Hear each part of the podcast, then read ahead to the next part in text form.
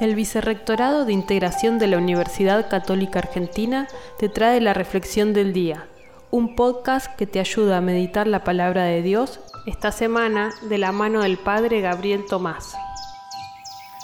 Hoy, domingo 17 de julio, vemos a Jesús en su encuentro con Marta y María. Marta muy ocupada, María sentada a sus pies, y al final de este texto que lo encontramos en Lucas, en el capítulo 10, de los versículos 38 al 42, Jesús responde, Marta, te inquietas y te agitas por muchas cosas, y sin embargo una sola es necesaria. María eligió la mejor parte que no le será quitada. Ciertamente no es que escuchar sea mejor que hacer, porque a lo largo del Evangelio Jesús insiste en que en escuchar sin actuar es inútil.